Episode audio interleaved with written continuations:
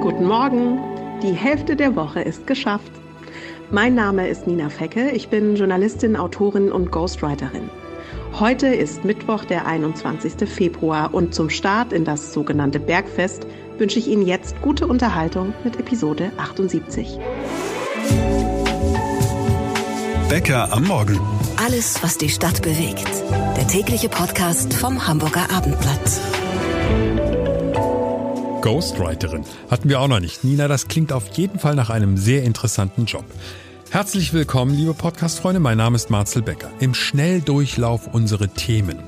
Das Anwohnerparken in unserer Stadt. Für die einen eine blendende Idee, für die anderen kommt das Anwohnerparken allerdings gleich nach der guten alten Wegelagerei.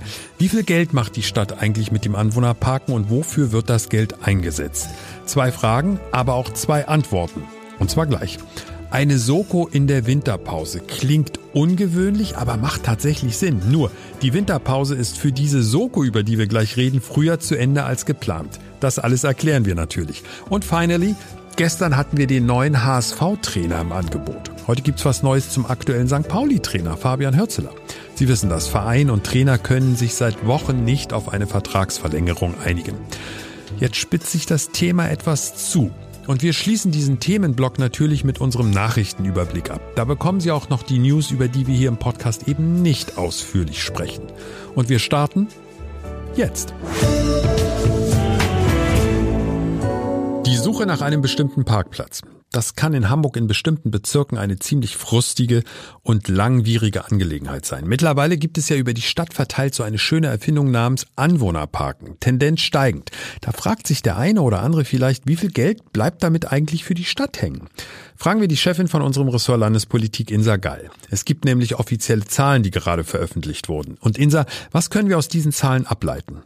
Ja, ich fand es eigentlich schon ganz interessant, wie viel Geld äh, die Stadt damit einnimmt. Also das ist ganz klar aus meiner Sicht eigentlich ein verkehrspolitisches Konzept und als solches ist es eben auch umstritten, wie du sagst. Äh, die einen finden das richtig, die anderen finden das verkehrt, aber nebenbei nimmt die Stadt eben auch wahnsinnig viel Geld äh, damit ein und zwar ähm, 8,7 Millionen Euro werden geschätzt, dass es im 2023 waren. Das ist auch eine ganze Ecke mehr als 2022, wie die Zahlen jetzt ergeben. Und ja, das ist schon ganz einträglich.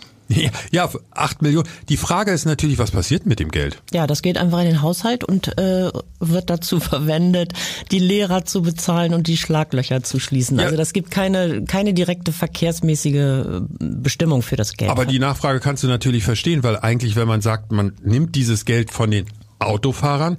Warum bezahlt man davon nicht als allererstes mal die Schlaglöcher? Ja, das ist so nicht, äh, das ist so nicht vorgesehen. Das ist einfach ähm, so. Es ist ganz interessant. Das ist halt total unterschiedlich äh, in den einzelnen Gebieten, in den Anwohnerparkzonen, von denen es ja immer mehr gibt. Und wir haben auch aufgelistet auf abendblatt.de und in unserer Printausgabe, welches die am meisten, äh, die lukrativsten äh, Gebiete sind, wo die Menschen am meisten zahlen mussten. Man muss aber auch noch darauf hinweisen, zu diesen Zahlen kommt ja auch noch das hinzu, was die Menschen, die dort nur Kurzzeit parken, weil sie nämlich essen gehen wollen oder weil sie äh, zum Arzt müssen oder dort arbeiten oder eine Freundin besuchen wollen, was die dort an den Parkautomaten lassen. Also das ist aber nochmal ungefähr die gleiche Summe. Nochmal obendrauf. Ja, das ist so. Also dann mhm. sind wir ja schon bei 16 Millionen ungefähr. Genau. Also über 16 Millionen. Das ist ja schon mal eine ordentliche Summe. Ich finde diese Diskussion total schwierig. Ich muss jetzt mal gestehen, ich wohne in Bergerdorf, dort wo ich wohne, gibt es das nicht. Also in dem Bereich. Deswegen interessiert mich das immer nur so bisschen am Rande. Wir hatten im Vorgespräch beide darüber gesprochen, du zahlst fürs Anwohnerparken im Jahr bei dir in deinem Stadtteil.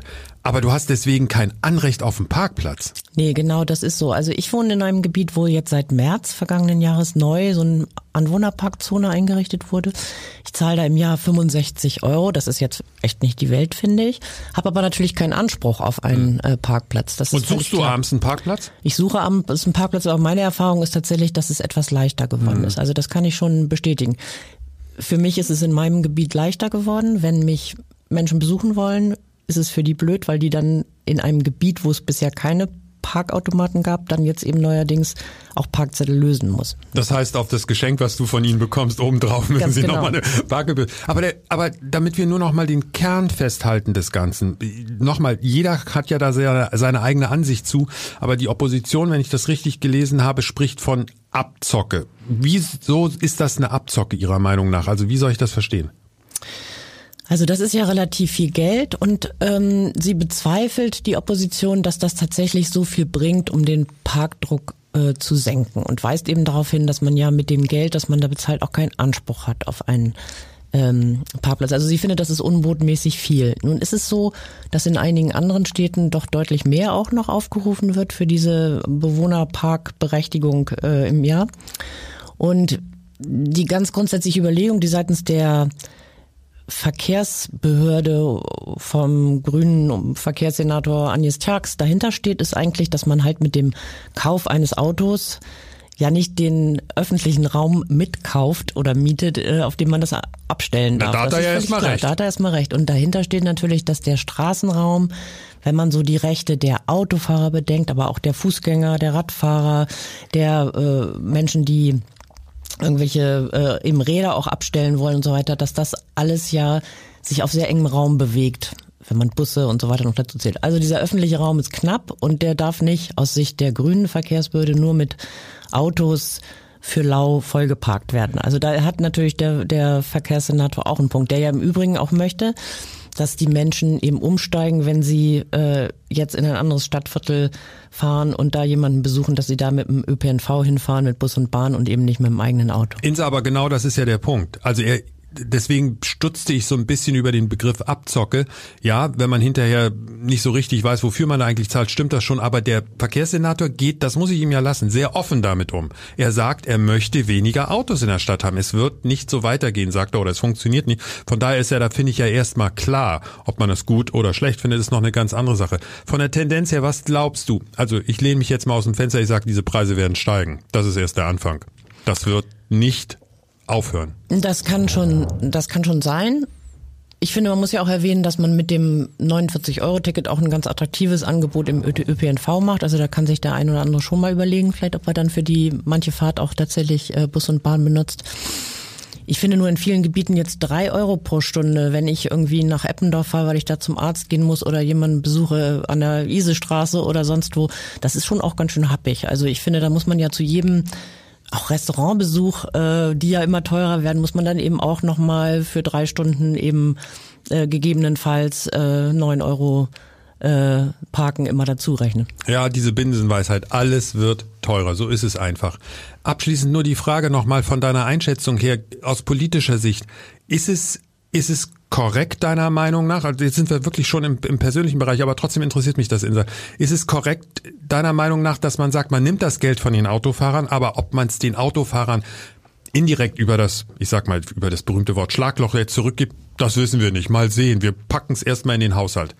Ja, da habe ich jetzt persönlich nicht so ein Problem mit. Ähm, tatsächlich gibt ja die Stadt recht viel aus für die Sanierung äh, der Straßen. Das ist ja jahrelang oder jahrzehntelang auch wirklich vernachlässigt worden. Wir merken das alle an den vielen Baustellen, die uns täglich nerven. Aber das bedeutet ja auch, dass da eigentlich schon sehr viel investiert wird. Und ob dafür nun das Geld genommen wird aus dem Parkticket oder das Geld, was ansonsten durch Steuern anderer Art reinkommt, wäre jetzt mir persönlich egal.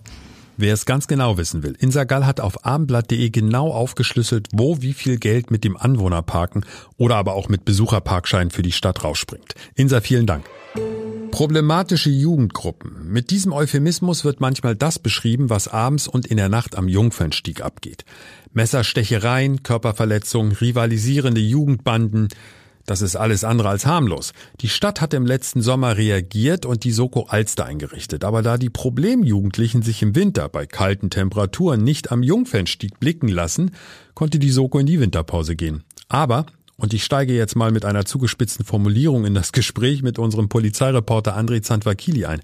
Aber die Soko Alster kommt früher als geplant aus der Winterpause zurück. Und Achtung, Achtung, daran ist der Klimawandel nicht ganz unschuldig. André, ich weiß, leicht übertrieben, aber nicht ganz falsch. Ach Gott, also Klimawandel würde ich nicht sagen. Aber du weißt, worauf ich hinaus will. Ja, wir haben schon relativ lauen Winter und die Temperaturen waren ja wirklich so, dass man so in den letzten Tagen und Wochen Frühlingsgefühle temporär entwickeln konnte. Und natürlich sind das gleich Momente, wo dann auch mehr Leben draußen ist. Und wenn mehr Leben draußen sind, sind die wieder zurück, die dort auch Probleme machen. So eine Soko ist ja meistens eingerichtet worden aus einem bestimmten Grund. Und die lösen sich ja manchmal auch wieder auf, wenn das Problem gelöst ist. In diesem Fall ist diese Soko wozu genau eigentlich da am Jungfernstieg? Also der Jungfernstieg ist ja seit Jahren Treffpunkt auch von problematischen Gruppen, vor allem junge Leute, das sind so jugendliche Heranwachsende. Ganz viele haben auch so einen migrantischen Hintergrund. Oft sind die so in, in, in Folgeunterkünften. Das ist auch nicht schön, da zu wohnen für die ist das dann so ein bisschen das Wohnzimmer. Und da kann man sich produzieren, da kann man sich zur Schau stellen. Das war mit den Cruisern, die damals eine Rolle spielten am Jungfernstieg ja ganz wichtig. Die sind ja mit ihren Autos da rauf und runter gefahren und haben gezeigt, was sie so haben und nicht können. Und deswegen haben wir ja den Blitzer da. Da, deswegen ist dort mal ein Blitzer aufgebaut worden, ist wieder abgebaut worden, ist ja jetzt nicht mehr für Autos zugelassen, diese Strecke, aber da hat man wirklich einen Blitzer hingestellt, weil das so viele waren um die von ihren Beschleunigungsrennen abzuhalten. So, und jetzt hat man da so, so, ja, ich würde sagen, das sind so lockere Gangstrukturen. Und die treffen sich da und die haben dann auch öfter Ärger miteinander oder untereinander. Als Normalsterblicher ist man da eigentlich nicht von betroffen, sondern das sind so Dinge, die, die unter sich regeln und wo die unter sich Stress kriegen. Aber die sind dann auch sehr handfest. Ne? Da geht es dann um Raubtaten, da geht es auch um, um schwere Ver Körperverletzungen, teilweise mit Messer. Also das ist schon denn Hardcore. Was mich an dieser Sache immer so ein bisschen erschreckt ist, weil das ist ja sag ich mal, dann doch eine andere Welt für mich zumindest. Vielleicht sehen das unsere Hörer ganz anders, aber dieser Einsatz von, von Messern, der dort scheinbar, so wie ich das immer lese, relativ locker stattfindet. Das ist ja etwas, was einem doch eher Angst macht, selbst wenn man da vielleicht nicht von behelligt wird, so wie du es eben ausgedrückt hast. Ja, also ja, das ist das ist halt eine andere Streitkultur und es gibt auch viele, die meinen Messer mitnehmen zu müssen. Ich weiß auch nicht, wie man darauf kommen kann. Aber das sind halt Dinge, wenn man von außen sich das anguckt, ja, verstehe ich auch nicht. Aber könnte man nicht auch die Alster oder den, den Jungfernstieg oder meinetwegen gleich die ganze Alster, ich verstehe sowieso nicht, wieso man Messer mit sich rumträgt, aber lebe ich ja vielleicht in einer anderen Welt, könnte man da nicht wie am Hauptbahnhof sagen, messerfreie Zone? Klar, aber das ist natürlich, äh, hat man denn eine Erwartungshaltung, die man nicht erfüllen kann. Man muss ja auch, wenn man so eine Verbotszone einrichtet, muss das ja auch irgendwie kontrolliert werden. Und keiner fuchtelt mit dem Messer die ganze Zeit rum, sondern das trägt man verdeckt. Das heißt, ich müsste an einem Jungfernstieg, wo sich Touristen, Familien, im Sommer ist das ja wirklich Volksfeststimmung, ist ja schön da. Und dann laufe ich da als Polizei rum und durchsuche Leute, um zu gucken, ob die Messer haben. Das ist ja in Wirklichkeit gar nicht praktikabel. Das kann ich mal auf der Reeperbahn machen, wo ich so eine Zugangssituation habe und am Bahnhof mal welche äh, wegfisch und guck, wer kommt dafür in Frage. Aber es sind ja immer nur punktuelle Kontrollen. Und wenn ich sie überall in der Stadt mache, mache ich sie am Ende nirgend mehr. Nirgendwo mehr. Sondern dann relativiert sich das Ganze, weil ich ganz einfach nicht in der Lage bin, das so großflächig durchzuziehen. Also auf der einen Seite müssen wir wahrscheinlich ja mit solchen, ich sag mal, negativen Hotspots auch klarkommen. Sowas gibt es einfach in der Großstadt, kann sein. Auf der anderen Seite diese Soko, die dort im Einsatz ist, wie erfolgreich ist denn die? Also die ist, glaube ich, schon sehr erfolgreich, weil die haben ja den Ansatz, dass sie die schlimmsten Finger direkt unter Wind haben und dann was machen, was man da so qualifizierte Festnahmen nennt. Das heißt, äh, die Ermittlungen richten sich wirklich darauf aus, Straftaten zusammenzuführen und dann auch eine Verurteilung des Täters, wenn es geht, sogar mit einer Haftstrafe hinzubekommen. Dann ist der vom Markt. Und das klappt. Das klappt. Das ist bei Jugendlichen sehr, sehr schwierig. Das ist echt eine Ochsentour für die Beamten, die das machen. Man muss eins wissen. Wenn man so einen Jugendlichen hat, der, äh, den kann man als Polizist gar nicht mehr befragen. Das darf man nur noch, das ist rechtlich so vorgesehen, dass ich den nur vernehmen darf, wenn ein Anwalt dabei ist. Das heißt, wenn ich so einen Typen hätte und er würde spontan im Streifenwagen sagen, ich mache jetzt meine Lebensbeichte, dürfte der gar nicht. Ich dürfte als Polizist das nicht mehr aufnehmen. So, das hat zur Folge, dass es eigentlich überhaupt gar keine Täteraussagen mehr gibt. Die reden gar nicht mit der Polizei, so wie ein Anwalt dabei ist, sondern alles über Zeugenaussagen, andere Spuren, Videoaufnahmen und so weiter äh, ermittelt werden muss. So, das kriegt man dann hin. Und wenn man dann eine Verurteilung hat, sind die vom Markt und dann spricht sich das natürlich in der Szene rum und da haben die natürlich keinen Bock drauf. Und dann benehmen die sich halt ein bisschen besser. Die Soko Alster ist wieder im Einsatz, beziehungsweise ihr Einsatz ist erforderlich. Danke an unseren Polizeireporter André Zanfakili. Jetzt haben wir in den letzten Tagen so viel über die neuen HSV-Trainer gesprochen. Deshalb auch von Becker am Morgen herzlich willkommen in Hamburg, Steffen Baumgart. Wir wünschen Ihnen viel Glück bei dem Job und erlauben Sie uns die kleine Spitze.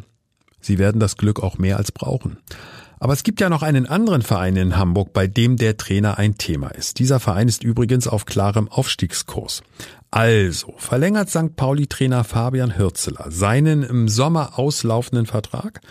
Irgendwie geht es bei dem Thema nicht voran. Rupert Fabich, unser St. Pauli-Reporter. Unterschreibt der Mann? Ja oder nein? Lässt sich immer noch nicht sagen. Also irgendwo wird er unterschreiben für die kommende Saison. Die Frage ist, ob es auf St. Pauli ist. Es gibt weiterhin Gespräche. Was wir gehört haben, ist, dass es auch in dieser Woche nochmal eine Gesprächsrunde geben soll. Womöglich die letzte, wenn es in Richtung einer Nichteinigung geht oder wenn man sich jetzt nicht wirklich signifikant aufeinander zubewegen kann, dann könnte es in die Richtung gehen, dass man sich dann eben einigt, dass zum Saisonende Schluss ist, diese Arbeitsbeziehung. Das, das heißt, es spitzt sich ein bisschen zu. Es spitzt sich zu, aber es muss sich ja auch zuspitzen, hm. da zumindest St. Pauli so ein bisschen die Zeit davon läuft. Die müssen ja auch irgendwann mal wissen, wer kommende Saison dort auf der Bank sitzt. Und es wäre ja fahrlässig, das bis in Mai hineinzuziehen, um dann womöglich ohne Trainer dazustehen. Und dann gibt's auch keine passenden Kandidaten mehr oder wahrscheinlich die Auswahl dürfte bedeutend geringer sein. Jetzt habe ich natürlich sehr aufmerksam den Sporthalle vom Abendblatt gelesen und auch noch einige andere Publikationen. Und mir ist aufgefallen, dass Herr Hürzeler scheinbar in Interviews, wenn er angesprochen wird, so ein bisschen immer den Eindruck erweckt, also an mir liegt das nicht und den Ball sozusagen an St. Pauli zurückspielt. Ist das jetzt nur eine geschickte Taktik von ihm oder hast du wirklich das Gefühl, der will unbedingt bleiben? Also das hat er jetzt zweimal gemacht. Einmal nach einem Spiel gegen Fürth, als er gesagt hat, er habe immer gesagt, er möchte ganz klar bei St. Pauli bleiben und das sei auch sein erster Ansprechpartner, was er auch so gesagt hat. Nur das war eben nochmal in einer ziemlichen Deutlichkeit und vergangene Woche, als sie auf Mallorca trainiert haben, hat Andreas Bornemann, der Sportchef, gesagt, dass wenn es so weitergeht, irgendwann alle Argumente ausgetauscht sind, dann drehe man sich im Kreis, woraufhin Fabian Hürzler zwei Tage später bei der Pressekonferenz meinte, aus seiner Sicht drehen sie sich nicht im Kreis und die Chance auf eine Einigung besteht weiterhin. Natürlich würde er gern bleiben, weil er mit St. Pauli voraussichtlich aufsteigt, hier groß gemacht wurde, die Chance bekommen hat und auch Möglichkeiten hat der Gestaltung, die er womöglich anderswo nicht hätte. Der kleine Zusatz, er möchte bleiben eben auch zu seinen Bedingungen, dass das für ihn passt, ne?